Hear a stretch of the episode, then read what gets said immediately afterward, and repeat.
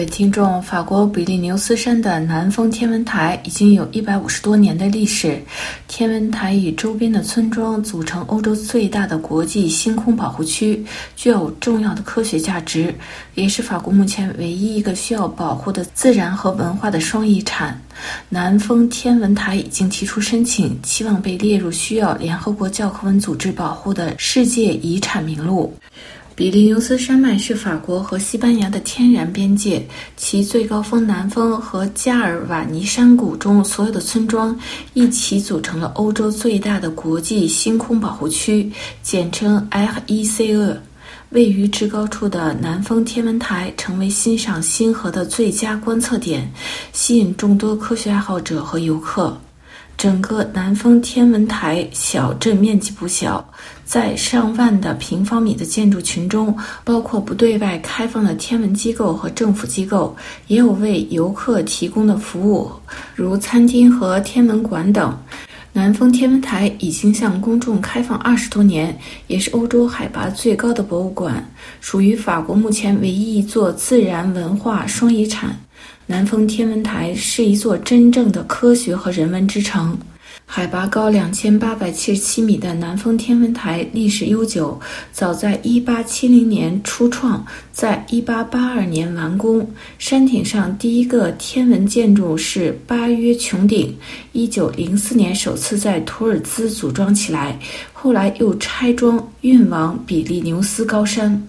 随后，分别在1907年和1908年的两年间，这座穹顶由人工和骡子逐步运输到南峰山顶的研究站。现在，这里仍然是欧洲最高的天文馆，里面安装了数个太空观测望远镜，其中还配备了一些世界上最强大的望远镜，也是得益于其地理位置高于云层之上的理想条件来观测天空。多年来，这个天文站取得了许多重要发现，包括冥王星存在和黑洞的第一个证据，还发现了九颗小行星等。今天，南方天文台继续走在天文学研究的前沿。吸引来自世界各地的科学家。从蒙吉乘坐南峰缆车，可以直接达到南峰天文台的露天平台。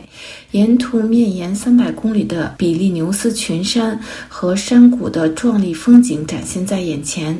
南峰天文台这个高山观测景观全年开放，因夏季是用裸眼观测群星最佳季节，可以看到密集的星空，因此是旅游旺季，需要提前预约，而且晚上可以在这里过夜。晚餐之后，游客们有机会去巴约穹顶内来进行一场星空影院的体验。坐在倾斜的躺椅上，躺着观看头顶上的圆形屏幕投影，学习观看星空的知识。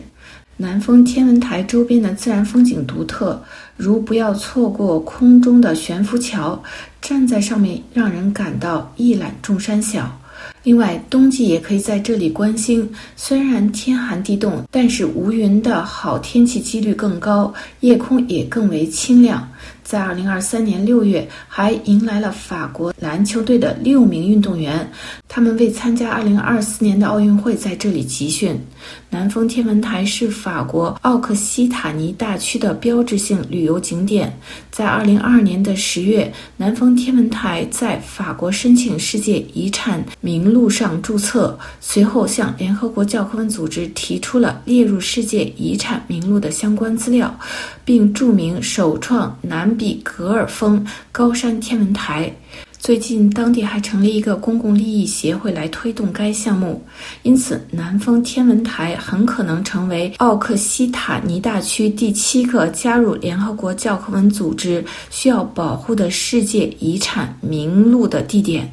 推动入选世界文化遗产录的协会表示，在准备好候选资料后，评选通过，预计最快也需要等到二零三零年才能被列入需要保护的世界文化遗产。法国目前总共有四十九处景观被列入需要保护的世界文化遗产。各位听众，今天的专题节目由罗拉编辑播报，跟大家介绍比利牛斯南峰欧洲最高天文台申请列入世界文化遗产保护。感谢各位的收听，也感谢法广技术人员的合作。我们在下次节目中再会。